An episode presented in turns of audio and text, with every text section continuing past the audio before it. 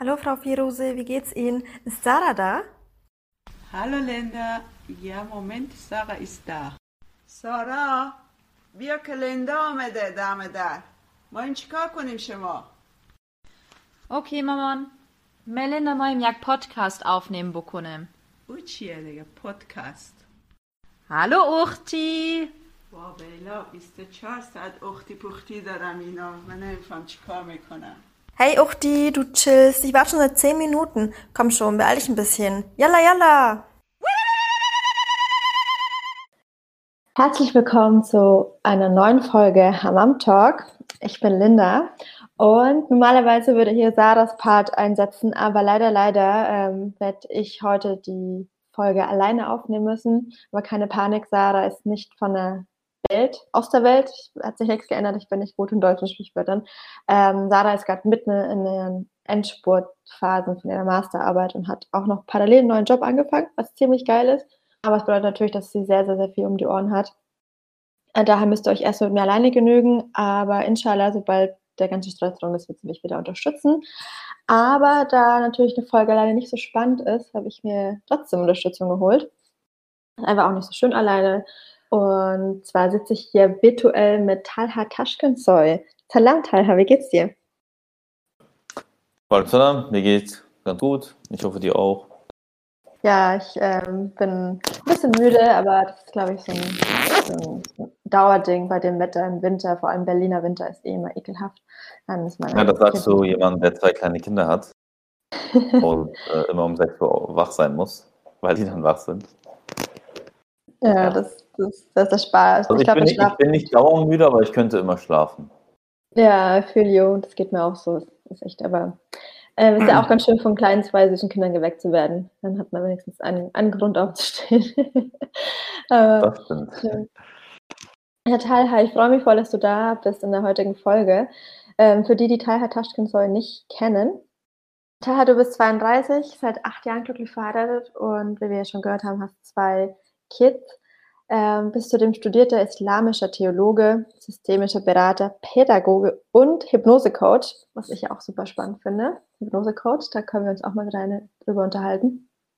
Ähm, bist vor allem im Bereich der bildungspolitischen Aufklärungsarbeit tätig, was du parallel auch auf deinem Instagram- Instagram-Account regelmäßig tust, was ich auch sehr spannend finde, zu unterschiedlichen Themen, wie zum Beispiel Grundlagenwissen zum Islam, muslimischer Geschichte in und aus Afrika, Islam und Gender, Nachhaltigkeit im Islam, Umweltschutz aus muslimischer Perspektive, Tierethik im Islam, muslimisch und vegan. Und genau darum ähm, geht es heute in der aktuellen Folge Hammam Talk, Tierethik im Islam, muslimisch und vegan. Habe ich irgendwas vergessen, Talha? Ähm, also ein Schwerpunkt ist noch Judentum und Islam, eine theologische Beziehungsgeschichte, was ich ab und zu anbiete. Aber ansonsten hast du alles genannt. Ja. Ah, perfekt, super, super spannend. Auf jeden Fall sehr viel. Ist auch echt mal fleißig ähm, produzieren auf Instagram. Ähm, zum Thema Tierethik im Islam, muslimisch und vegan. Lass uns doch direkt mit dem Titel anfangen, Talha. Muslimisch und vegan. Das passt doch gar nicht zusammen, oder doch? Das ist tatsächlich eine der häufigsten Fragen, die ich gestellt werde, seitdem ich dazu schreibe, ob das überhaupt geht.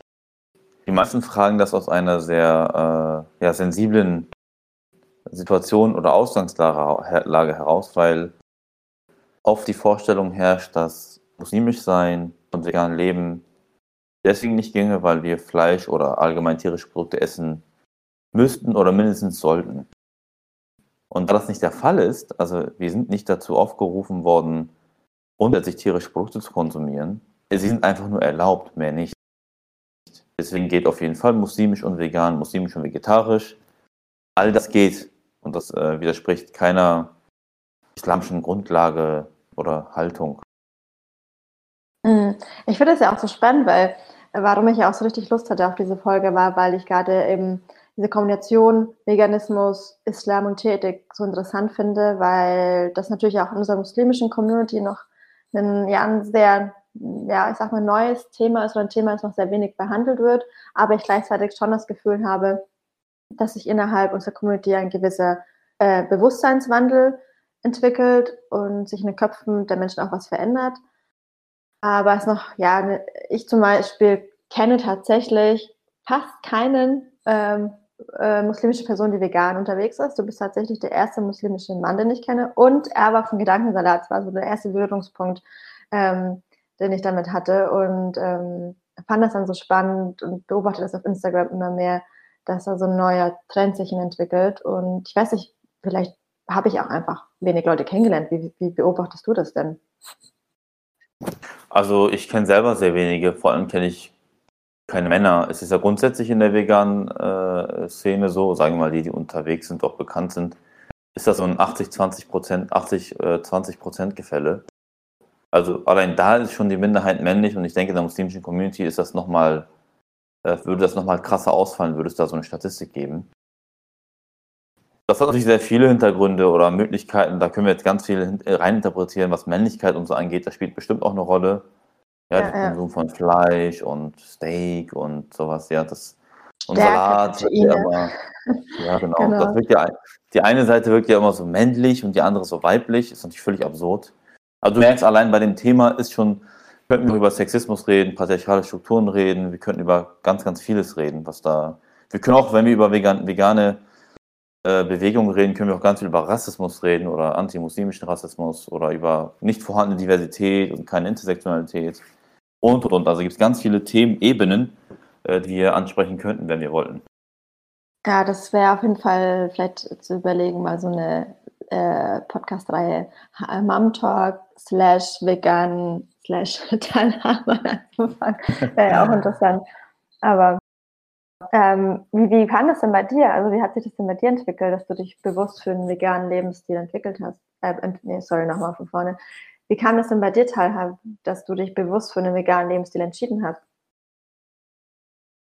Ähm, das hat eigentlich mit der Geburt unseres ersten Sohnes äh, begonnen. Also wir sind jetzt seit, ähm, hast du ja gesagt, über acht Jahren verheiratet. Und als wir jetzt bald sogar neun Jahre in einem Monat, drei Wochen. Und wir haben uns eigentlich, wenn du uns damals gefragt hättest, haben wir uns schon bewusst und ausgewogen ernährt. Und mit der Geburt unseres Sohnes war nochmal so, ja, gerade für meine Frau als Mama und dann äh, Milch äh, äh, und dann stillen, so, ja, ich will natürlich, dass unser Kind das Beste bekommt, also muss ich auch das Beste in mich reinnehmen, sozusagen, verzehren. Und immer biologischer, ökologischer, regionaler, was den Konsum anging. Und äh, waren schon immer so. Ich meine, ich weiß nicht, wie es bei dir ist, aber ich bin ähm, semi-vegetarisch aufgewachsen, weil als äh, äh, Muslim oder Muslima, ich meine, wächst eh so auf in der Schule, auf Klassenfahrten oder unterwegs, bei Freunden, Freundinnen zu Hause, war es eh immer vegetarisch, weil immer nie die sicher sein, wie sicher sein konnte, ob das Fleisch halal ist oder nicht. Worum ich jetzt anders denke als damals, aber so war das ja. Und irgendwann haben wir uns auch Dokus angeguckt und es gibt ja ein paar Dokus, die da sehr ähm, ja, überwältigend sind, äh, sehr aufschlussreich sind und dir bestimmte Sachen noch klarer machen. Und dann habe ich mich gefragt, wie ich. Hm? Sorry. Welche, welche Doku hast du dir, was war für dich so der Gamechanger? Welche Doku, wo du dachtest, wow, okay, krass, ich muss da mal wirklich drüber nachdenken? Ähm, ich glaube, die Doku heißt sogar Gamechanger, oder? Ist die Doku nochmal? Gamechanger? Also, ich glaube, die allererste Doku. Doku. Hm. Die allererste Doku, die wir gesehen haben, war Conspiracy. Ich glaube, ich war einer der mhm. ältesten, was das angeht. Und ich habe ja so eine ganze Liste von Dokus. Es gibt so elf Dokus. Tatsächlich ist eine auch The Game Changers. Die ist äh, relativ neu. Und was mich dann auch, ähm, also ich dachte ja, okay, äh, vegetarisch ist ja schon ein Riesenschritt, wir, wir ernähren uns vegetarisch. Und dann beschäftigst du dich mit Milchprodukten, merkst du, vegetarisch ist nur ein, so ein Katzensprung. Also von alles Essen auf vegetarisch umzuspringen, ist eine schöne Absicht, aber im Endeffekt bewirkt das leider nicht so viel, wie jemand, der vegetarisch lebt, es sich erhoffen würde. Denn äh, um da mal Aufklärungs, äh, sich aufklären zu lassen, würde ich die Doku Das System Milch empfehlen. Was alles passiert, weil wir Milchprodukte konsumieren wollen, was mit Milchkühen gemacht wird, weil eine Milchkuh an sich ist genauso künstlich wie eine, wie eine Kaffeemaschine diese Form von Tier würde es nicht geben, wenn wir nicht dieses Bedürfnis hätten, irgendwie mehrfach am Tag ähm, Milchprodukte zu konsumieren und das weltweit. Hm. Ah, das ist auch eine, Und dann halt mit der Zeit habe ich mich dann halt mit dem, ähm, ja, mit der islamischen Perspektive beschäftigt. geguckt, ob es da was gibt. Ich meine, ich beschäftige mich mit diesen ganzen Themen ja so, was Islam angeht, seit so 10, 15 Jahren. Aber es ist jedes Mal interessant, wenn du dich mit einem Thema intensiver beschäftigst und dann äh, recherchierst, entdeckst du ganz andere Sachen, die dir so nie begegnet wären. Und dann habe ich gemerkt, wie viel Wert Gott den Tieren äh, im Koran beimisst. Und erstmal Marufi, die sagt dir vielleicht was, sie ist ja die erste äh, äh, deutschsprachige Muslimin, die ihre Promotion über das Thema geschrieben hat, über Tierethik im Islam. Ah, okay. Nee, tatsächlich kenne ich sie Äh, nicht, aber sehr gerne mal in den Shownotes äh, verlinken. Das finde ich auf jeden Fall super spannend, was zu lesen. Ja, und ich kann dir jetzt gerne schicken, den Titel ihres ähm, Buches Ethik des. Mitseins, Grundlinien einer islamisch-theologischen Tierethik. Ähm, sie wohnt ja auch in Darmstadt in der Nähe hier und äh, das ist also ein grandioses Werk, ein guter Einstieg in die Thematik, um einfach zu merken, ähm, wie wichtig das ist und äh, wie, wie darüber gesprochen wurde. Natürlich heißt es nicht, dass irgendwie äh, weder der Koran noch die Prophetenpraxis irgendwie auf vegane, Hin vegane Ernährung hinweisen würde. Das ist immer so ein falsches Verständnis.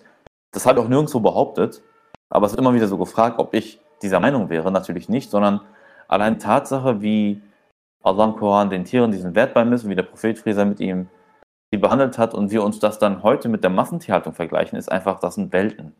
Zumal ja auch Massentierhaltung äh, ein relativ neues Phänomen ist. Ja, und da können wir auch nicht erwarten, dass irgendein Gelehrter im 10. Jahrhundert äh, was dazu geschrieben haben könnte, weil ihr Verhältnis zu Tieren ein ganz anderer war. Ja, vor allem die Rolle äh, des Tieres als Lebewesen. Ich meine, das, das Tier oder Lebewesen werden ja an, an einigen Stellen ja im Koran auch erwähnt. Ich meine, allein schon die, die Kuh und ähm, wird ja, glaube ich, über 20 Mal oder 20 Mal im Koran erwähnt. Ähm, und wird ja auch einem, eine gewisse Individualität zuge, zugemessen. Und was ich also interessant finde, ist, ich frage mich dann immer, würde man heute theoretisch, wenn wir über 1500 Jahre zurückgehen würden, dieser Fleischkonsum und diese Massentierhaltung befürwortet werden, weil ja den Lebewesen ja auch ähm, eben in diese Individualität und das Tierwohl zugesprochen wird. Und ich kann mir nicht vorstellen, dass man diesen Massentierhaltung heute befürworten würde. Wie, wie siehst du das? Die Also Tiere leiden ja letztendlich. Das, das Tier wird ja, leidet ja letztendlich unter, unter dieser Massentierhaltung. Ja, also das würde definitiv nicht befürwortet werden.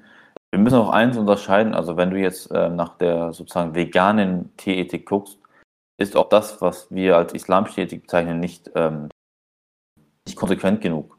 Aber genau da äh, müssen wir halt auch eine Grenze ziehen, wenn wir sagen, dass wir muslimisch sind. Weil das werde ich auch oft gefragt, wie ich dann das mit den Geboten und Verboten sehe. Also keine Form der Ernährung wird jemals ein Gebot aufheben können, dass tierische Produkte zu konsumieren grundsätzlich erlaubt ist. Ja, das, das wird sich nicht ändern. Ja.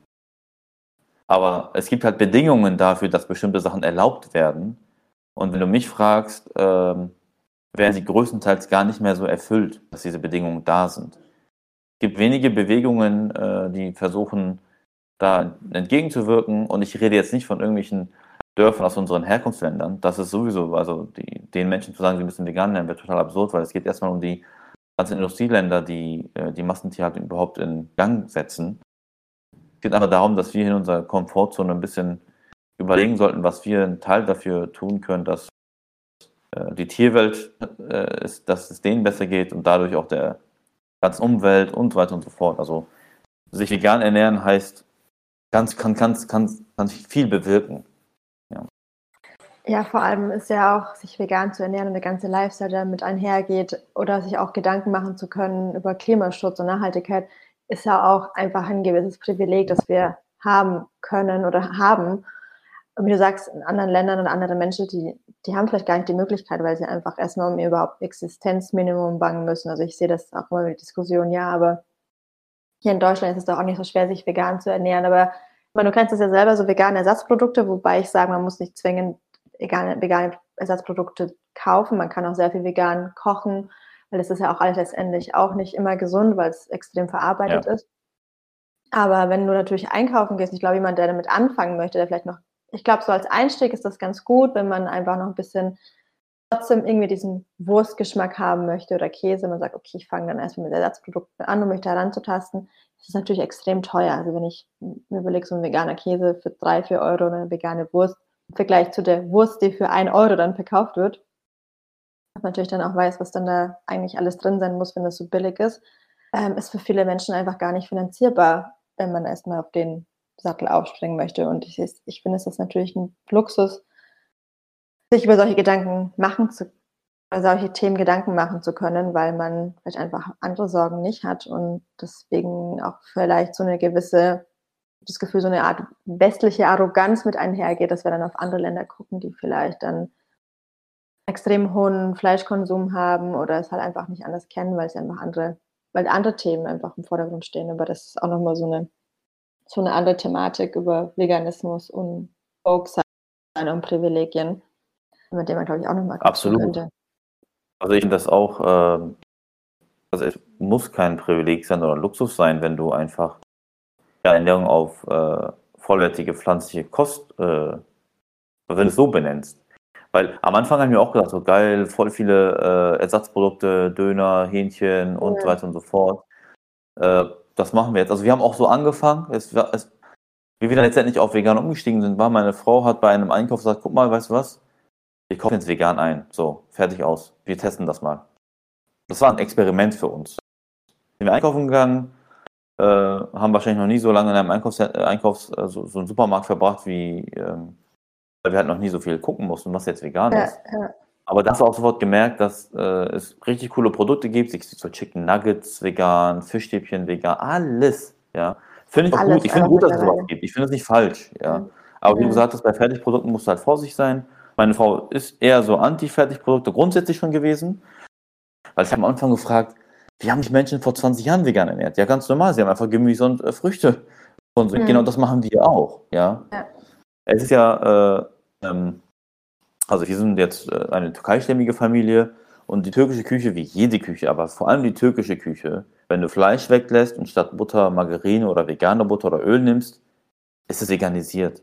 Ja. So die berühmten ja, Gerichte ja. mit Reis und Bohnen und Hülsenfrüchten oder weiß ich so, Kichererbsen, all das. Hummus, das alles, ja, alles die ganzen Antipasti alleine schon, was ja alles ja, vegan ist. Es ist aber bei mir im arabischen Raum, ich bin ja syrisch sozialisiert, auch nicht anders, mhm. aber es ist, ähm, ich sage jedes Mal zu meiner Mutter, Mama, es ist super einfach eigentlich, du musst einfach das Fleisch weglassen. Aber ich weiß nicht, wie es bei dir ist. Es, ich habe bis heute, auch meinem, ich mit meinem Bruder zu Hause bin, bei meiner Familie, immer wieder die gleichen Diskussion oder man wird immer so ein bisschen auf den Arm genommen, so, ja, komm, was willst du mit deinem Vegan? Und das ist doch auch ein typisches Argument, das ist doch voll ungesund, weil Fleisch ist ja gesund, du brauchst, du brauchst das Fleisch, um gesund zu sein.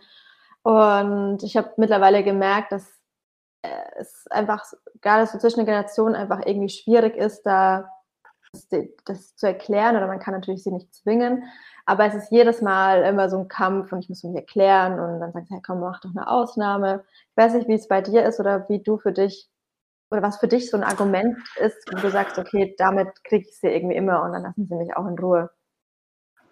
Also am Anfang haben wir uns ganz klar mit meiner Frau äh, entschieden, dass wir da erstmal so Kompromisse eingehen. Also ich lebe hier mit meinen Schwiegereltern in der gleichen Stadt und äh, wir sind halt wöchentlich bei meinen Schwiegereltern und das ist so ein Ritual, dass dann äh, sonntags halt gibt es das äh, leckere Essen von Oma, ja. Also für meine Kinder fahren wir zu Oma und dann wird da lecker gegessen. Als wir das gesagt haben, war sie ähm, beleidigt, so richtig eingeschnappt. Als hätte ich irgendwie, kann, weiß nicht, als hätten wir gesagt, wir ziehen jetzt nach äh, äh Ghana oder so, komplett weit weg so. ähm, und dann haben wir erklärt, was wir machen. Das Lustige war, an dem Tag gab es Bulgur-Reis oder Reis äh, mit Bohnen. Also es gab ein veganes Gericht. Das ist ihr einfach nicht bewusst. Vielleicht hat die Butter benutzt oder nicht, aber wahrscheinlich eher Öl. Sie benutzt sehr viele Öle. Also das war für sie so, okay, jetzt muss alles komplett ähm, verändert werden. So komplett äh, Veränderungen müssen einhergehen. Das war ihr nicht so klar, dass das so einfach ist. Dass das jetzt nicht komplett eine Veränderung bedeutet, wie sie das vielleicht erwartet hätte. Und mit der Zeit, einmal hat sie gesagt, guck mal, mein Sohn, ich mache jetzt Lahmacun, äh, ganz viel Gemüse, ja, mehr Gemüse als sonst. Und ich habe immer so gesagt, so guck mal, du weißt jetzt warum. Äh, für mich ist die Zeit der Kompromisse vorbei. Und ich esse nur noch vegan oder gar nicht. Und ich bin auch nicht beleidigt, wenn es nichts für mich gibt. Also ich, ich erwarte das auch nicht. Dann war ich letzten Sommerferien, äh, meine Mutter lebt in Antalya, in der Türkei. Und da hat die auch un- uns gefragt, so, ja, mein Sohn, ähm, machst du hier, äh, machst, hörst du auf damit, wenn du da bist? So. Ich sagte, Mama, nein. Ähm, wenn es nichts Veganes gibt, ist nicht schlimm. Ich finde schon was. Und ansonsten esse ich Salat. Das ist gar kein Problem. Ja. Äh, und dann hat sie gesagt, ja, okay, der meint es ernst. Und dann ähm, ist sie irgendwie in Antalya in so einen mega super öko-türkischen Hippie-Laden gegangen, hat veganen Frischkäse gefunden, der einfach auch grottenschlecht geschmeckt hat, ja. Nein. Ich, ich habe ihr dann gesagt, guck mal, Mama, dein, dein, äh, dein, den Tisch, den du gerade gedeckt hast, der ist 90% vegan. Veganer als in Deutschland, weißt du, dumm, alles aus, alles aus, äh, entweder aus dem eigenen Garten oder aus den ähm, Wochenmärkten, wo die Menschen aus dem Dorf ihre Sachen bringen. Ja, so richtig frische, frisches Gemüse, frisches Obst und meine Mutter auch hat dann gecheckt, ach so, der ist jetzt einfach nur gemüsebasiert und früchtebasiert. So. Und also dieses, dieser Gedanke ist, ähm, wenn das Klick macht bei den Leuten, dann finden sie es auch gar nicht mehr so einschränkend. Vor allem, guck mal, du syrisch, ich türkisch oder marokkanisch oder äh, andere Geschwister, weiß ich, senegalesisch oder irgend, egal wo auch immer sie herkommen, unsere Küchen sind mega äh, vegan-konform. Vor allem die afghanische zum Beispiel, ja. Die ist, glaube ich, eine der vegan-freundlichsten Küchen sowieso. Und dann musst du den Menschen einfach irgendwie nur weiß machen, dass du das gerne vom Fleisch getrennt haben möchtest und äh, keine, keine Käseprodukte oder so. Und das, je öfter ich darüber ähm, rede, und ich muss sagen, vielleicht im Vergleich zu dir oder anderen, die jetzt zuhören oder das sich anhören werden, ich habe einen Luxus. Und zwar bin ich inzwischen bekannt damit. Ich muss Mhm. nirgendwo mehr sagen, dass ich vegan bin. Und äh, für mich ist auch so, zum Beispiel, wenn wir einen Kumpel jetzt morgen besuchen gehen, der weiter weggezogen ist und so seine Wohnung einweiht, seinen neuen Job. Und der hat einfach ganz freundlich gefragt, so Bruder, ähm, ist das so, dass du auf Reisen irgendwie deine Aufnahmen machst? Hab ich gesagt, nein, aber du musst dich nicht an mir richten, wenn du was kochst, bestelle ich einfach was. Also nee, das ist für ihn gar kein Problem, dann kocht er halt direkt vegan, macht er zum ersten Mal. Also so, niemand äh, ist dann irgendwie so inzwischen äh, ja eingeschnappt oder macht darüber lustig oder sonst was. Klar, ich krieg mal wieder solche lustigen Memes, wo dann Veganer und Veganerinnen so auf den Arm genommen werden, aber es ist jetzt nicht so, dass die Menschen meine Beweggründe irgendwie äh, nicht verstehen würden, sondern die meisten respektieren das und finden das eigentlich auch sehr stark. Ja, ja, ich glaube, das ist beim, bei mir mittlerweile auch so. Man muss da manchmal hat man eben so, gerade wenn irgendwie Ramadan ist oder irgendwelche Festlichkeiten, dass man dann halt immer wieder sagt, hey, komm, mach doch eine Ausnahme. Und ich so, nee, warum? Also, ähm, dass man dann noch ein bisschen diskutieren muss. Aber was, ähm, was ich immer wieder beobachte, ist, was ich ganz lustig finde, wenn es dann mal irgendwie was Veganes gab, was richtig gut war, dann mein Bruder oder meine Mama, wow, das schmeckt ja richtig gut. Ich hätte ja nie gedacht, dass veganes Essen so gut sein kann. Wenn man dann irgendwann eine vegane Lasagne macht oder so. Oder man schmeckt ja einen Unterschied ja auch nicht raus. Also du machst jetzt vielleicht irgendwie aus so Kichererbsenwasser eine, eine Sahne. Die schmeckt natürlich anders, als wenn du nur so eine Sahne aus Milch hast. Aber eine vegane Lasagne oder, oder alles andere. Es gibt ja so viel, wie du sagst, was man vegan machen kann, was einfach so gut schmeckt. Und dann finde ich es immer witzig, weil man, glaube ich, immer das Klischee im Kopf hat, dass veganes Essen nur aus Salat besteht. Ja. Glaube ich, ist es auch, wie du sagst, mit diesem Thema Männlichkeit, gerade ähm, von muslimischen Männern oder Männern generell höre ich das immer wieder. Ja, aber für die Muskeln und für den Sport, dann brauche ich mein Fleisch und ja, okay, dann, dann isst du dein Fleisch, ich esse halt keins, aber dann habe ich mich damit auch abgefunden, dass ich einfach, ich mir denke, ich lasse euch ja auch essen, also lasst mich halt auch in Ruhe. Aber ich finde, was ich auch immer beobachte, was oft auch als Argument dann kommt, ist, ja, aber es ist doch halal. Und wenn Halalfleisch ist, ja in Ordnung. Und das ist ja auch immer so ein Problem mit Halal. Natürlich ist es vielleicht besser als eben kein Halalfleisch, aber ähm, das wird oftmals von, ja, mit, mit, von Menschen dann argumentiert, dass das ja in Ordnung wäre und deswegen ist es doch auch nicht so schlimm. Wie siehst du das mit dem Thema Halal und vegan oder Fleischkonsum generell? Mhm. Also im Koran kommt ja Halal äh, sechsmal vor und viermal in Begleitung mit Tayyib, mit dem Wort Mhm. Tayyib, das heißt gut auf Deutsch, einfach übersetzt. Und es ist schon spannend, warum Allah das nicht alleine stehen lässt, weil, also Halal ist ja erstmal ein rechtlicher Begriff und heißt ja auf Deutsch erlaubt. Also wir sagen ja auch mal, fragen doch immer, ob etwas Halal oder Haram ist. Ist im Grunde genommen ein rechtlicher Begriff. Also entweder, ist es eindeutig erlaubt oder eindeutig nicht erlaubt. Und da gibt es noch Zwischenstufen, gibt es ja auch nochmal. Ähm, aber bleiben wir bei den zwei Kategorien. Dann bedeutet Halal im äh, Kontext Fleischkonsum, das Tier wurde im Namen Gottes geschächtet und Schächtung heißt ja einfach übersetzt rituelle Schlachtung und dann ähm, Kopf ab sozusagen, ja. Soll ich das so sagen? Kannst du gerne. Ja, natürlich ist. Also auf jeden Fall äh, im Namen Gottes äh, und dann wird das Tier äh, geschlachtet sozusagen. Mhm. Das heißt aber nicht, also ich habe ja, ich weiß ja auch gar nicht, was die Vergangenheit von diesem Tier war. Ja. Also weil viele auch das ähm, romantische Bild oder so eine romantische Vorstellung von, ah, wenn es halal ist, mashallah, die Kuh war auf der Weide, war Ja, glücklich, mit Schafen und Hühnern zusammen, so eine, so eine Umma gebildet und kurz bevor sie ster sterben sollten, haben, hat man sie umgebracht. Zack, und das essen wir. Ja, dem ist halt überhaupt nicht so. Ja, Ja, das ja. ist einfach äh, rein utopisch. Auch unser Fleisch, was wir als Halal bezeichnen, kommt aus der Massentierhaltung. Es gibt ja keine muslimischen Schlachthöfe. Es gibt einfach nur Schlachthöfe und muslimische Metzger. Ja. Oder jemand, der muslimisch ist und dann dahin geht und dann sagt, hier, äh, für uns muss das Halal sein, da muss jemand sein, der muslimischen Glauben hat. Alles klar, dann mach das hier. Also du machst Absprachen. Ja, ja, Das ist, das, das ist 98 Prozent der, der der Tierhaltung ist eine Massentierhaltung. Und da macht Halal keinen Stopp. Das ist ja das Traurige. Das ist ja das Traurige. Dass du weißt, oder eigentlich dir erhoffst, oder das Verständnis davon hast, okay, wenn wir sagen Halal, dann müssen irgendwie noch fünf andere Punkte beachtet worden sein, damit das Tier auf jeden Fall ein würdigeres Leben gehabt hat. Und wieder nochmal der Unterschied, auch falls Menschen zuhören, die halt vegan sind und äh, nicht muslimisch und vielleicht das mit der Tierethik im Islam äh, für sie neu ist. Für uns ist es einfach erlaubt, weil Gott erschaffen hat. Gott gibt, also Gott äh, hat alles erschaffen und er bietet den Rahmen an. Innerhalb dieses Rahmens dürfen wir leben. Und innerhalb dieses Rahmens ist Nutztierhaltung ein erlaubter Aspekt. Aber wenn du mich fragst, heute ist der Aspekt völlig überholt, also die Massentierhaltung nicht, dass das erlaubt ist, weil halt die Tiere nicht mehr ihren Lebensraum leben können. Sie haben in Anführungsstrichen keine artgerechte äh, Lebensumstände mehr. Selbst Bio bedeutet ja nicht immer, dass das Tier irgendwie, dass es dem Tier besser geht. Und weswegen ich einfach plädieren würde, deswegen trage ich das Thema ja auch auf die Freitagskanzel, ja. Ich äh, rede darüber in Freitagspredigten vor einem Publikum von meistens 90 Prozent Männern, dass Mhm. wir unser Konsum überdenken müssen. Weil die Bedingungen, wie zum Beispiel, also ich sagte mal die Bedingungen zum Halal. Es gibt Bedingungen, dass das Tier gesund sein muss. Ich könnte jetzt schon aufhören, die nächsten Bedingungen aufzuzählen, weil hier wird das schon problematisch. Die nächste Bedingung ist, das Tier darf keine Behinderung haben. Das darf nicht krank sein.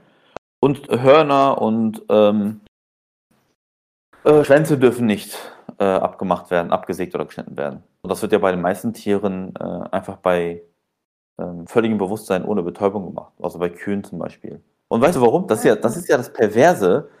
Die Hörner werden abgesägt, weil die ja in der Massentierhaltung keinen Platz haben und sich gegenseitig verletzen. Aufgrund des Stresses.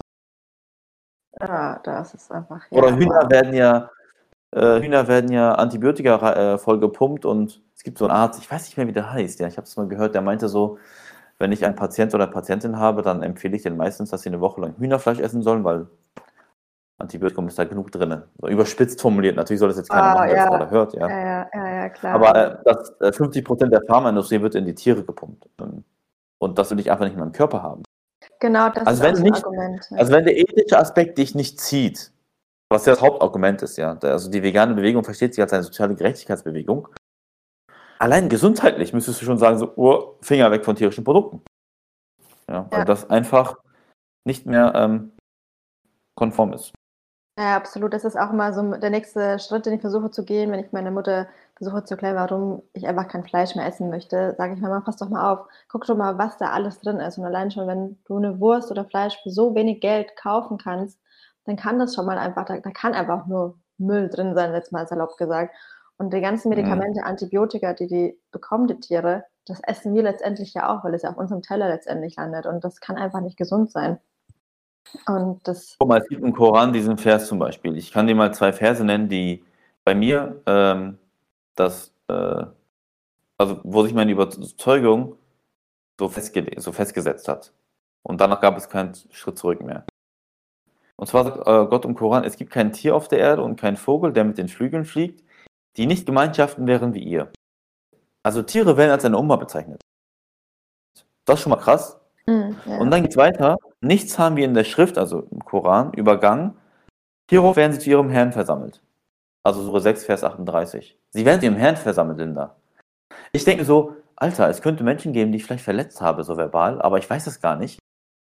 Und die dürfen am jüngsten Tag ihr Recht von mir einnehmen, weil ich sie verletzt habe. Stell dir vor, ich habe keine Lust, dass da eine Herde von Kühen, Hühnern äh, steht und sagt so, ey Talha, du wusstest, dass wir in Massentierhaltung gehalten werden und uns, dass es uns schlecht geht und dass du trotzdem konsumiert. Ja, ja, da- so eine hast halt ganze keine Lust, ja. Kuh-Gang, die dann Rache ausführt. Ja, und zu Recht dann. ja, Und das, das wollen wir einfach nicht. Und dann habe ich äh, gesehen, so Verse, dass ähm, Beispiel ein weiterer Vers, äh, wo es heißt, Gott hat ihn, den Satan, verflucht, also Teufel. Und dieser Teufel sprach dann, wahrlich, ich will einen bestimmten Teil deiner Diener nehmen und sie in die Irre führen, sie lüstern machen und sie dazu verleiten, jetzt pass auf, dass sie den Tieren die Ohren aufschlitzen und sie dazu, verleiten, die Schöpfung Gottes zu verändern. Und wer sich Satan zum Beschützer nimmt hat und Gott verwirft, ist offenbar verloren.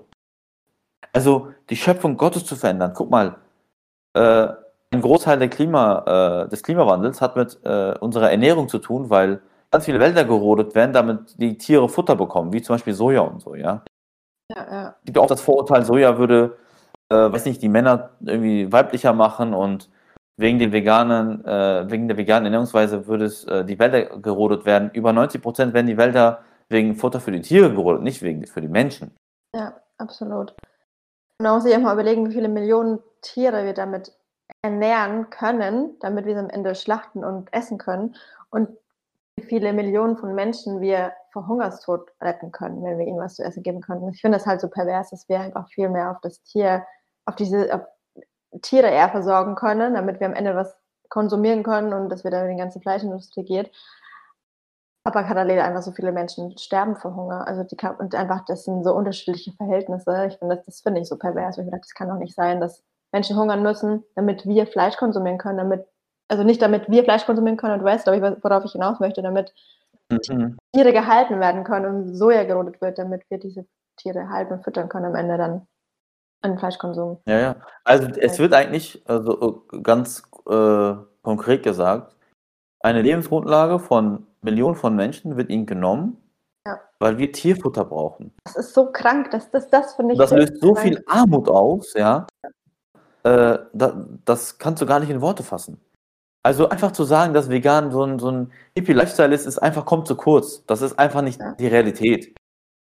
Du, ich, ich, ich will auch nicht damit sagen, dass vegan irgendwie die Lösung für alles auf der Welt ist. Das stimmt auch nicht, ja. Ja, ja, das stimmt. Ähm, du kannst sehr wohl Fleisch essen und trotzdem gesund sein, wenn du das ausgewogen machst und einmal in ein paar Wochen oder so. Aber darum geht's halt nicht.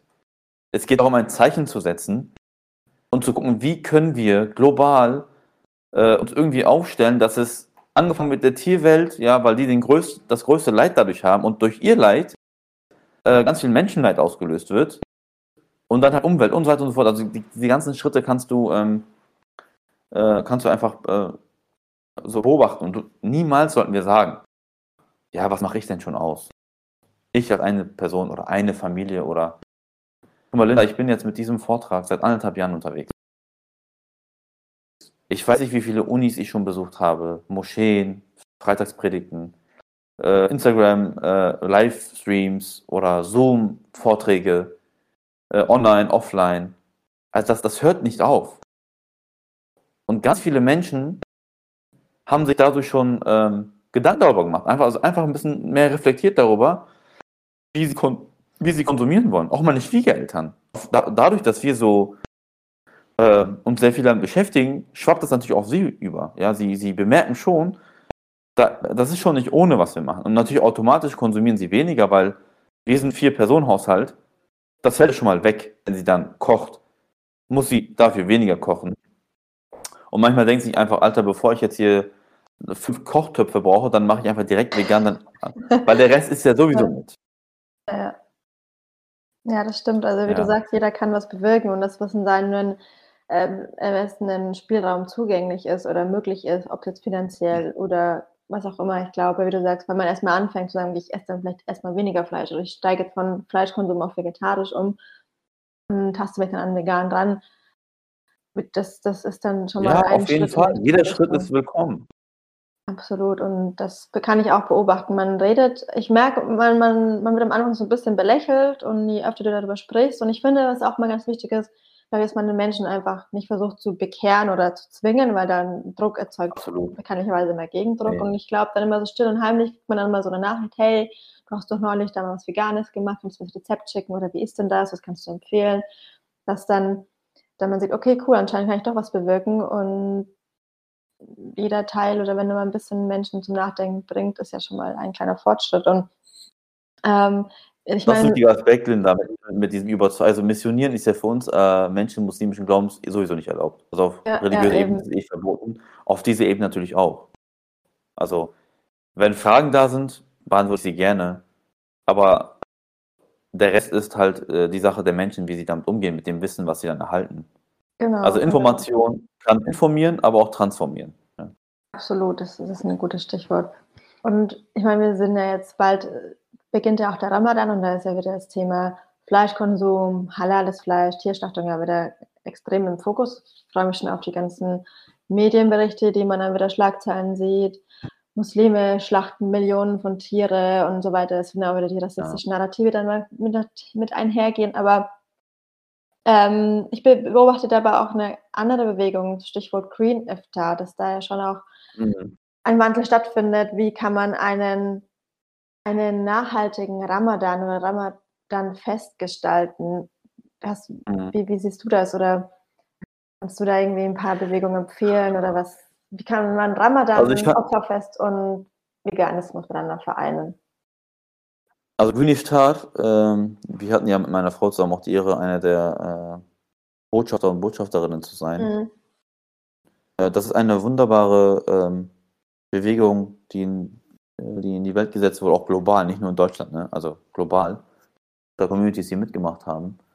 Wo wir einfach versuchen, aufzuzeigen, wie wir im Ramadan nachhaltig äh, uns einfach nicht nur ernähren können, sondern generell unseren Konsumverhalten überdenken können. Also vegan ist ja auch, äh, ich achte zum Beispiel, was ich kaufe an Klamotten, an Kleidung. Ähm, ich beschäftige mich seitdem viel, viel mehr mit so nachhaltiger Mode oder, äh, weiß ich, so Second-Hand-Geschichten. Habe ich vorher einfach nicht gemacht. Gut, ich gehe eigentlich nie shoppen, also seit über 10, 5, ich bin, ich kaufe nichts an meine, das macht meine Frau für mich, weil ich irgendwie da, ähm, habe irgendwie eine Hemmung, irgendwie äh, shoppen, Klamotten einkaufen zu gehen. Ich kaufe lieber Bücher ein. Aber auf jeden Fall bewegt das halt jemanden dazu, sich dann mehr mit den Sachen zu beschäftigen.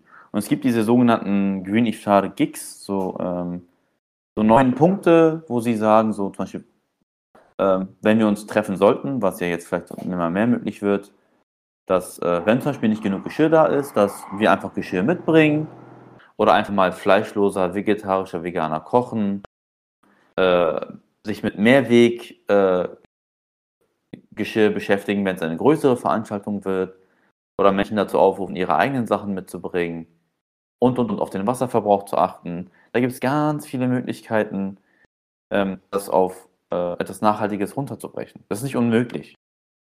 Und Green Star hat ja auch, wir haben ja da eine Veranstaltung äh, veranstaltet gehabt, wo wir äh, über Zoom, das war für mich das erste Mal, dass ich irgendwie ähm, so über Zoom ähm, habe. War am Anfang ungewöhnlich, aber das war voll, voll die coole Atmosphäre, so, dass wir alle zusammen waren, weil das ja sonst so schwierig wurde, sich zu treffen und so. Hat das echt Spaß gemacht, zusammenzukommen. Und dann Mhm. haben wir uns darüber ausgetauscht, wie, wer, äh, wie versuchen wir gemeinsam uns gegenseitig zu motivieren, dass wir nachhaltiger leben. Und so, weiß ich, auch so Kleinigkeiten, wenn du einkaufen gehst, dann nimm eine Tragetasche mit. Nur bei uns zum Beispiel ist die Gefahr, wir haben jetzt zehn Tragetaschen zu Hause. Die haben jetzt uns auch gesagt, meine Frau und, äh, also wir haben uns jetzt nicht geschworen, aber wenn wir einkaufen gehen und keine Tasche haben, Pech gehabt, wir kaufen keine neue, wir tragen das alles so. Ah, wow, Ja, weil- okay. Weil dieser Wunsch äh, nachhaltig, das ist, auch- das ist, das, du kannst ja auch selber auf den Arm nehmen, ne? ja, Ist ja keine Na- Nachhaltigkeit, wenn du bei jedem Einkauf eine äh, Fairtrade-Tasche kaufst. Ist ja auch nicht Sinn der ja, Sache. Ja. ja, natürlich. Äh, oder ähm, was, was haben wir da noch gehabt zum Beispiel? Äh, regionale Zutaten zu verwenden, saisonale Zutaten zu verwenden. Mal, äh, du weißt ja, in jeder, du bist in Berlin, da hast du bestimmt auch mehrere Möglichkeiten, solche Wochenmärkte, die mehrmals in der Woche äh, stattfinden, zu besuchen. Das ist ja auch nicht viel teurer, manchmal sogar günstiger, aber das sind so frische Produkte. Und dieser Gang zum Wochenmarkt macht auch immer Spaß. Oder wenn jetzt einige zuhören und sagen so, boah, nee, ist mir zu stressig. Ey, selbst in Discountern gibt es Möglichkeiten, unverpackte Lebensmittel zu kaufen, wenn es finanziell möglich ist, auf Bio zu achten und, und, und. Also du kannst einfach gucken, kleine Schritte dir aussuchen, was sich jetzt nicht komplett so dein Leben über ähm, sondern einfach, einfach beginnst, ganz einfach und startest. Ja, absolut. Ich bin auch echt wirklich froh, dass ich in Berlin wohne, weil in Berlin ist so die Hauptstadt des Veganismus gefühlt. Also Ja, absolut, ey. Das war zum Beispiel meine Heimatstadt Bamberg. Ich, mittlerweile ist es auch ein bisschen besser geworden. Ähm, aber wenn du da essen gehen wolltest, allein das ist auch so ein sozialer Aspekt, wie du kennst es ja wahrscheinlich selber, wenn man dann gerade im Ausland ist, dann hat man manchmal ein Pech und muss dann halt immer auf Salat oder Beilagen umsteigen. Aber in Berlin, das ist natürlich der Luxus hier, egal wo du hingehst. Ich glaube, es gibt nichts, was du nicht auch vegan bestellen kannst, was aber auch richtig gut dann schmeckt oder einfach vegane Restaurants, die sich nur auf veganes Essen fokussiert haben. Ähm, also ich kann dann zum Beispiel meinen, meinen Lieblings-Donutladen in Berlin, Brummyball Donuts, die komplett vegan. Ich weiß nicht, ob du die kennst. Also du, falls du mal nach Berlin kommst, musst du unbedingt zu Brummyballs gehen. Die haben einfach die geilsten Donuts und alles vegan. Okay, das müssen wir mal schreiben. Ja, absolut. Also wenn du mal nach Berlin kommst, kann ich dir eine ganze Liste schicken. Ich bin so ein richtiger Food-Nerd, was Essen angeht, aber veganes Essen, da gibt es so viele gute Sachen Geil. hier. Ja, wirklich unbedingt. Das macht es natürlich auch nochmal einfacher, wenn du mit, mit FreundInnen unterwegs bist und essen gehen möchtest, dass du dann nicht mehr die einzige Person am Tisch bist, die dann am Ende nur Nudeln mit Tomatensauce bestellen kann oder. Aber mal Guck gucken. mal, in der Türkei, wir waren, äh, in, als wir in der Türkei waren und draußen essen waren, gab es Orte, die haben das nicht verstanden. Zum Beispiel steht da, ähm, erstens, wenn du sagst, ich esse kein Fleisch, das ist in Syrien, glaube ich, auch so, dann sagen die, wir haben auch Hähnchen. Hähnchen ja, ja, genau. Oder Fisch. Ja. Ja, Fisch. Und dann sagt nee, nee, gar keine Tiere. Und dann steht da zum Beispiel auf der Menükarte Rindfleisch und darunter, weiß nicht, Beilagen mit Reis, Pommes, Salat oder verschiedenste Beilagen. Und dann sage ich so, guck mal, Bruder, ich hätte gerne nur diese Beilagen. Und dann sagen die so, das geht nicht. Ich sage mal, guck mal, ich bezahle das gleiche Geld dafür. Und da gab ein Rest, das war ein, und da meinte er am Ende so, bist du aus Deutschland? So von wegen, ihr seid doch alle so kompliziert, ihr, die hier äh, äh, Deutsch-Türken und so, und kommt ihr hin und könnt nicht mal Essen bestellen. Aber ansonsten woanders, wenn ich da war, ich meine, in der Türkei sind, also Türken, Türken sind ja grundsätzlich sehr flexible Menschen. Die machen dir alles, Hauptsache du kaufst bei denen. Ja, Ja, in arabischen. das ist überhaupt gar keine Frage. Also, Zum Beispiel, ich liebe ja eigentlich, ich liebe ja, äh, wie heißt das nochmal, diese Süßigkeit? Ähm, Baklava? Baklava nicht, sondern das andere Runde mit Käse. Aber eins, aber ein türkisches oder arabisches? Beides, ich glaube, das ist auch in arabischen. Halawe Jibbin? Hm? Halawe Jibbin? Nee, nee. Äh, Künefe, Künefe. Achso, Knäfe. Knäfe. Aber ist das rund? Bei uns ist es immer so viereckig irgendwie oder so. Nee, das ist meistens rund. Ah, okay. Und dann habe ich in Antalya einen Laden gesehen, die machen das mit, ähm, äh, mit Nussvariation. Du kannst zum Beispiel sagen, ich will das nur mit Walnüssen haben. Oder nur mit irgendwas anderem. Dann hast du trotzdem durch dieses, dieses Sirup, was sie verwenden, ich glaube im Endeffekt, wenn man das mit Sirup macht, sogar fast äh, zuckerfrei oder, oder Zuckerschocker, je nachdem. Also du hast auf jeden Fall eine vegane Alternative. Also das Ja. auch, es gibt auch mal mehr, so bestimmte klassische Gerichte, die ja grundsätzlich nur mit einer bestimmten Form von Rezept funktionieren. Kannst du halt entweder mit Ersatzprodukten ersetzen, da ist halt die Türkei nicht so weit, oder halt so mit anderen alternativen Möglichkeiten das so gestalten. Ja, oder auch Baklava teilweise auch, ist ja teilweise auch vegan sogar. Also ist nicht überall da auch Butter drin. Ja, mal, das Ding ist bei Butter, äh, die meisten sind, glaube ich, so oder so auf Öl umgestiegen, was einfach günstiger ist. Das stimmt. Das ist ein guter Einwand. Aber natürlich, wenn du einen Baklava-Verkäufer fragst, der er selber macht, es wäre eine Beleidigung, ihn zu fragen, ob er das mit Öl macht und nicht Butter. Muss ihn nur überzeugen. Guck mal, ich, Linda, ich habe es doch bei Edward in dem Gespräch gesagt, es gibt eine Butter. Guck mal, Das bei ich Butter bin ich echt Ja. schwach. Hast du gehört? ja, aber du kannst gerne nochmal. Wie heißt die? Video Live, leider kriege ich dafür keine Prozente oder Provision oder so. Ja, Werbung Live ist so eine schwarze Verpackung. Das ist eine zuckerfreie vegane Butter und die schmeckt einfach, das merkst du, wenn du Reis kochst. Türkischen Reis ist ja mit viel Butter. Mhm. Merkt keiner den Unterschied. Video Live, ich glaube, ich kenne Kann ich dir ja. schwören. Ja. Ich glaube, ich kenne die Butter. Ja, die können wir euch gerne Und dann haben wir diese, ja, wir haben nochmal neue, ähm, äh, Simply hat ja auch so eine Käsesorte gehabt am Anfang, die hat uns gar nicht geschmeckt.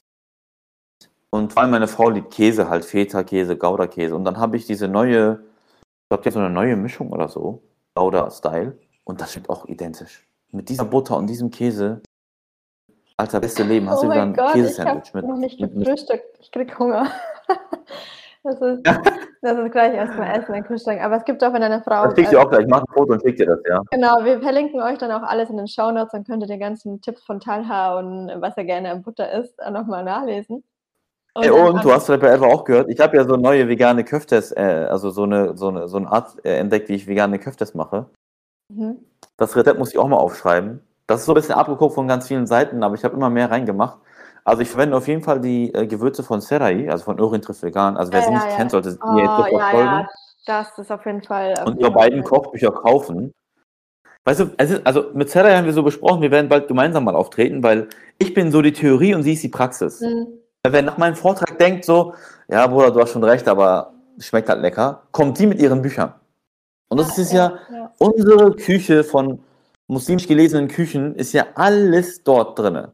Absolut. Und wer zum Beispiel so Bock hat auf Süßigkeiten oder so Nachtisch und Teigwaren, äh, muss Dilek folgen von Bewusst Leben.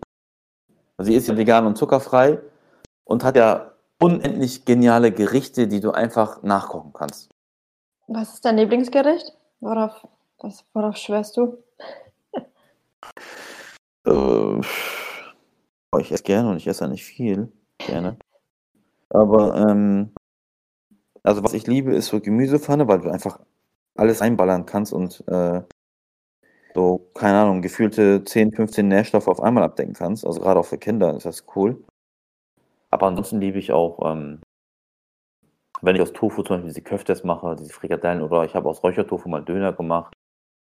Ich, also ganz ehrlich, ich mag auch diese ganzen Fertigdinger. Ich liebe Burger äh, mit Pommes. Also ich mag das alles. Ja. Ja. Auch wenn ich versuche, das zu minimieren oder minimal zu konsumieren. Ich feiere das alles. Aber ich liebe einfach auch klassische türkische Küche, wo ich Reis mit Bohnen esse. Mhm. Weißt du, was lustig ist für die deutsche vegane Szene?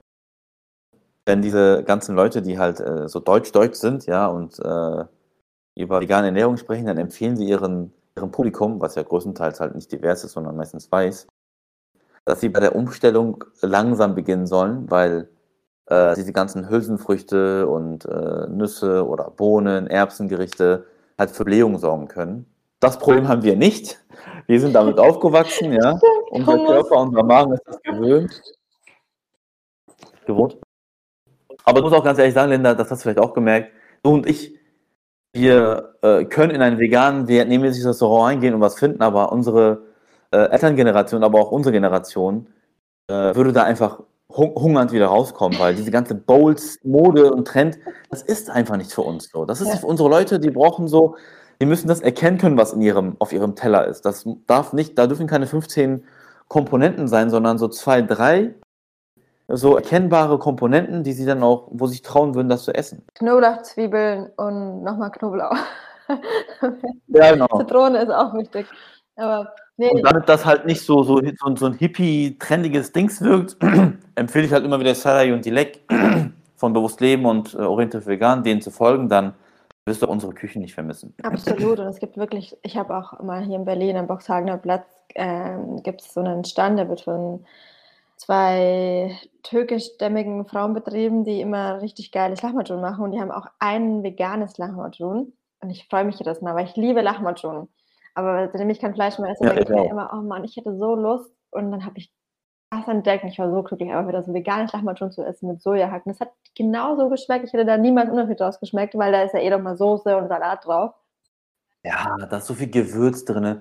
Du brauchst ja nicht mal Sojahack. Also Ja. allein das Gemüse, was da drauf kommt, sieht ja genauso aus. Genau, Ja. genau. Und Zum Beispiel, ich bin ja hier, unsere Gemeinde, wo wir sind als Familie, ist ja eine westafrikanische. Eine, ähm, die meisten äh, Geschwister sind aus Ghana.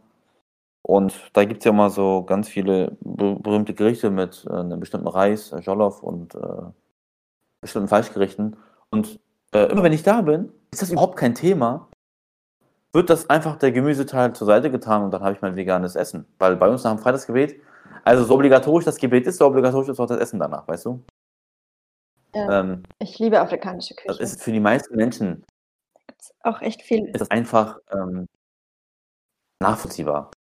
Ja, ja, das ist echt immer. Ich glaube, es ist, aber würdest du sagen, ähm, wenn du jetzt mal auf die ganzen äh, so, so dich umschaust in Communities oder auch vielleicht in die Türkei oder in umliegende Nachbarländer, dass da langsam ein, ein, ein Wandel stattfindet oder ja, es, Absolut. ich glaube nämlich auch, dass Guck mal, die Kontrolle äh, das tut. Die deutschen Supermärkte, die haben ja mit so einem Regal für äh, Pflanzenmilch angefangen. Das gibt es ja in der Türkei inzwischen auch. Mhm. Es gibt so eine ganz berühmte Supermarktkette, äh, die gibt überall und die bieten Pflanzenmilch an. Das ist der absolute Hammer. Mhm. Ja, von Alpro, die Ja, Milchvarianten. ja, die ich ja. Mandeln, Hafer, Soja. Ähm, und das ist, das ist eine krasse Veränderung. Und es gibt sogar in der Türkei in Istanbul, also in der Türkei in Istanbul gibt es sogar die erste äh, vegane Metzgerei. Ihr habt richtig gehört. Vegane Wow. Metzgerei in Istanbul. Oh, krass. So dieses Sujuk, Pastırma und äh, Sauce, all, Wurst, alles, alles Mhm. vegan.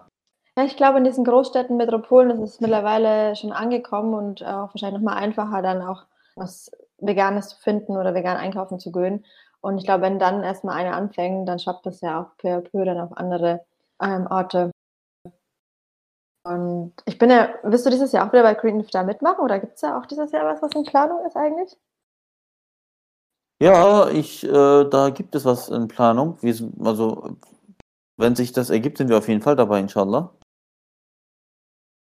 Also ich habe gerade Das, ja. ähm, Sorry, jetzt habe ich dich unterbrochen. bin nur ich bin, ich bin nur nicht gerade auf dem aktuellen Stand. Ich weiß gar nicht, was die Planung ist.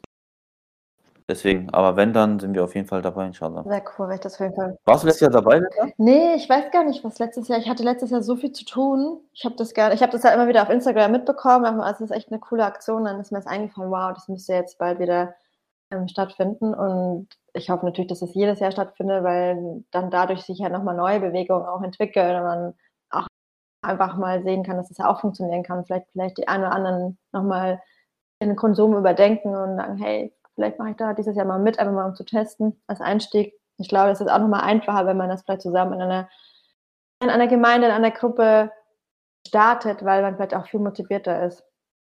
Als vielleicht, wenn man Mhm. sagt, ich mache das jetzt ganz alleine und man hat da vielleicht ein bisschen mehr Augen gucken und man hat dann vielleicht eher den Willen auch durchzuhalten. Okay, man kann sich auch austauschen und Tipps gegenseitig Ja. geben. Ja, das motiviert auch viel. Ich meine, die meisten Menschen, die mit mir unterwegs essen gehen, bestellen einfach auch mal vegan. Ja. Sie denken sich so, ich habe ja nichts zu verlieren. Ja, genau. Ähm, dann machen sie es und entdecken sie so, ups, äh, zum Beispiel wenn du asiatisch essen gehst, jetzt hier, ähm, bei uns gibt es hier einige Thai-Möglichkeiten. Also asiatische Küche ist auch vegan. Ich, die, mei- die meisten Sachen sind da eh grundsätzlich vegan und dann kannst du ja toppen mit Fleisch. Ja, und dann ja. kannst du vielleicht, vielleicht mal Hühner, Hühnerfleisch mit Tofu toppen, da hast du auch, ähm, da hast du auch ein geniales Gericht. Und Absolut. Tofu schmeckt ja nach nichts, es sei denn, ähm, aus genial in deinem Gericht integriert mit Gewürzen und so weiter und so fort, dann hast du, merkst du das nicht mal. Ja, ja, genau. Also es gibt wirklich unzählige. Meine Frau macht zum Beispiel äh, Chicken Masala mit Kichererbsen. Oh, geil. Chicken Masala ist auch. Ja, indische Küche. Super. Indische Küche ist eh, ist eh äh, aller, also das, ist das Beste, wo gibt, ja. Das ist wirklich die indische Küche, Afghan. Ich esse auch sehr, sehr gerne westafrikanisch und auch ghanesisch. Mhm. Da gibt es auch wirklich auch so gute Gerichte mit Kochbananen oder Erdnusssoße. Da gehe ich immer gerne hin. Okay, ich glaube, wir müssen auch über Essen zu reden. Ich merke, ich, ich kann mich nicht mehr konzentrieren. Dann Hunger. Aber ich denke mir mittlerweile, wir Menschen, wir brauchen einfach auch kein Fleisch, um, um zu überleben. Wir müssen nicht Fleisch essen, damit wir nicht hungern. Zum Beispiel, zumindest nicht wir in Deutschland. Ich finde, das ist was ganz anderes, wenn du vielleicht irgendwo in Regionen bist, wo natürlich A, auch keine Massentierhaltung stattfindet, wo man vielleicht einmal die Woche Fleisch konsumiert, weil vielleicht auch Fleisch dort sehr teuer ist oder man da eben eine Kuh hat, die einfach ihr Leben lang gehalten wurde.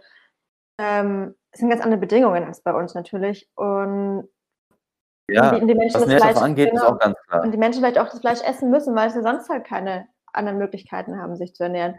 Und Ja, ich denke mir, ich brauche aber kein Fleisch, natürlich. ich kann alles andere auch essen, ich bin trotzdem gesund und ich werde nicht vor, vor Hunger sterben. Und das ist auch immer so ein Argument, was ich immer gerne bringe. Wir sind nicht verpflichtet, Fleisch zu essen, um zu überleben. Schau dir die Tierwelt an, die essen Fleisch, weil sie überleben müssen zum Teil, weil sie das ist halt ihre Hauptnahrungsquelle. Und das ist bei uns Ja. immer ganz anders. Und das ist manchmal so ein Punkt, wo manche sagen, ja, Also vielleicht- stimmt, in der Hinsicht hast du vielleicht recht. Und das ist einfach, Genau. Und vielleicht noch was Nährstoffe angeht, damit das nicht missverstanden wird. Es gibt halt so kritische Nährstoffe, dazu gehört zum Beispiel Vitamin B12. Äh, aber zu glauben, dass Vitamin B12 von Fleisch kommt, ist ja auch verkehrt. Absolut. Das Tierfutter wird ja mit Vitamin B12 äh, supplementiert, ja. Ja. Das wird ja angereichert. Ja, ja. Und ich mache einfach den Umweg nicht mehr. Dann nehme ich direkt die Vitamine. Die kannst du ja in Kapseln nehmen. Für deinen Körper ist das völlig egal, ob du deine Vitamine von, äh, von deiner Ernährung bekommst oder von Kapseln. Hauptsache, du hast die richtigen. Genau, genau. Klar macht Essen halt mehr Spaß. Genauso wie Omega-3. Das kommt ja nicht von den Fischen, sondern von den Algen, die die Fische auch, Ja. äh, von denen sie ernähren. Omega-3, sowas. Ja, genau. Also deswegen einfach, es gibt genug äh, Supplements und da auch ganz vorsichtig sein, weil es gibt ganz viele, es gibt so Supplement-Mafias sozusagen, die bieten einfach etwas an, da ist eigentlich kaum was drin oder falsch dosiert. Äh, da kann ich auch gerne Marken empfehlen, denen ich vertraue und die ähm, auch gut äh, durch, also erforscht sind, auch unabhängig erforscht Ja, wurden. gerne. Ich habe auch so Das ist alles möglich. Supplements, ich nutze, aber das können wir auch gerne, kannst du mir gerne schicken in den Shownotes, euch alles verlinken. Talhas ähm, Buchtipps, Ja. Doku-Tipps und Supplements und sein Lieblingsgericht mit Rezept. Genau. Ja. Ähm, vielleicht als letztes, wenn sich jetzt jemand fragt, okay, wie fange ich an? Unser letzter Schritt, bevor wir vegan wurden, war auch die Bio-Halal-Haltung. Ja, zu gucken, okay, äh, wenn jemand noch unbedingt noch Fleisch konsumieren möchte, dann fällt schnell auf, das ist viel zu teuer. Äh, natürlich ist es auch so teuer, weil das hat ja auch seinen Wert. Äh, und dann kann der nächste Schritt sein, vegetarisch sich auszutesten und dann irgendwann diesen Schritt mal zu wagen, zu gucken, oh, das ist ja auch nicht so schlimm. Auch die Milchprodukte äh, müssen wir nicht vermissen, weil da auch einfach super Möglichkeiten gibt, sich da ähm, Ersatzprodukte zu holen. Und das macht Spaß, wirklich. Seit zwei Jahren, ich habe mich noch nie so viel mit Ernährung beschäftigt, mit Nährstoffen. Ich wusste früher nie, was ich, wenn ich morgens das gegessen habe, dass ich am Abend dann oder am Mittag dann das dazu essen sollte und dann das, weil das irgendwie besser kombiniert ist. Und ich habe noch nie so viel gekocht wie in den letzten zwei Jahren. Ja, ja, das höre ich ja auch von vielen, die mit Erne veganer Ernährung anfangen oder sich dann komplett vegan ernähren, dass sie sagen, hey, meine, meine Küche ist so vielfältig geworden, ich mache so tolle Sachen, so abwechslungsreich. Und es ist ja eben nicht nur Salat und Hummus, was man ja immer wieder so denkt, aber ich, es macht richtig, richtig viel Spaß. Oder äh, Leute, ihr geht einfach mit mir oder Ja. Talha essen und dann werdet ihr nie wieder was anderes essen wollen. Genau, so ist es. Ach, schön, Talha. Ich glaube, wir könnten ewig noch über Essen reden, aber dann, glaube ich, muss ich einfach hier unterbrechen und direkt essen gehen. aber Ja, mach das mal. war auf jeden Fall ein sehr, Ich kann noch einen Literaturtipp mitgeben, falls jemand gerne liest und was ganz Einfaches haben möchte dazu. Von Hila Zelsgin, Wieso, Weshalb Vegan. Das hat sie in ganz einfacher Sprache geschrieben. ist ein wundervolles Buch, das geht auch schnell zu lesen. Mit diesem äh, Taschenbuch hast du halt nicht alles verstanden, was du wissen solltest darüber. voll ein guter Tipp. Ja, das du Das können wir auch auf verlinken. jeden Fall. Also ich werde ich werd dir nochmal schreiben, dann musst du mir alles nochmal schicken und dann verlinke ich euch das in Ja, den Show. Notes. Und ich glaube, wir werden auch nochmal zum Thema Veganismus und Islam oder alles, was mit Veganismus einhergeht, wie du schon ein paar Themen angesprochen hast, dann könnten wir die eine oder andere Folge Gerne. auch nochmal gerne aufnehmen. Aber erstmal vielen, vielen Dank für deine Zeit. Es ist der erste Podcast heute gewesen für mich alleine ohne Sarah. Sarah, falls du das hörst, ich vermisse dich schon ein bisschen, also komm schnell wieder zurück. Aber es hat auf jeden Fall super viel Ja. Spaß gemacht mit dir, Talha. Deswegen war es dann gar nicht so schlimm alleine. Für mich auch. Vielen, vielen Dank. Ich wünsche dir auf jeden Fall alles Gute. Viel Spaß beim Kochen. Ich dir auch vielen Dank für die Einladung. Gerne. Und, liebe Ja. Leute, Das ist gleich dran. und liebe Leute, erstmal entschuldigt, wenn es mit der Technik nicht so gut geklappt hat heute. Ähm, Wir haben wieder nicht das, den Luxus, in einem Ort zu sein, sondern nehmen über Ja. Discord, kann ich euch auch noch als Tipp geben. Das ist so ein Zockerportal. Ich weiß nicht, vielleicht kennt ihr das, darüber kann man auch ganz gut aufnehmen. Und folgt auf jeden Fall Talha Taschkenzoll auf Instagram, wenn ihr mehr über Veganismus und Tierethik im Islam und noch viel, viel mehr erfahren möchtet. Er macht echt super spannende Themen. Und du hast jetzt Dienstag auch immer äh, äh, ein Seminar, was du, glaube ich, gibst, oder? Habe ich irgendwie bekommen. Ja, aktuell gibt es so eine Grundlagen äh, des Islam-Reihe. Äh, die geht acht Termine lang und dann mache ich einen Überblick. Und danach werde ich eine zweite Reihe starten mit anderen Themen. Und weil so die Nachfrage zu dieser ersten Reihe so hoch war, äh, ich habe einen Zoom-Account gekauft mit 100 Leuten und das ist voll. Oh, okay. Deswegen werde ich das wahrscheinlich wiederholen werden. Aber für die zweite Reihe können sich gerne noch Leute anmelden. Das beginnt erst, wenn diese Reihe zu Ende ist und die ist in ja, drei Wochen dann zu Ende. Ungefähr. Äh, Und dann beginne ich mit einer nächsten Reihe mit sehr spannenden Themen, die nicht nur Grundlagen des Islam betreffen, sondern Islam und Po heißt die Reihe, mit bestimmten Themen, die sehr aktuell sind. Ich glaube, das wird auch sehr viele Menschen interessieren. Wow, ich werde auf jeden Fall versuchen, beim einen oder anderen dabei zu sein. Ähm, klingt auf jeden Fall Mhm. super spannend, super wichtige Themen. Also Leute, wenn ihr mehr erfahren wollt, folgt auf jeden Fall Talha. Dann nochmal verlinken. Und ansonsten wünsche ich euch erstmal einen guten Start in den Tag. Und wenn ihr Feedback und Fragen habt zur Folge, schickt jederzeit gerne eine DM oder schickt eine E-Mail oder lasst einen Kommentar da. Wir freuen uns. Salam, Talha, vielen, vielen Dank und ich wünsche dir einen schönen, schönen Tag. Bis dann.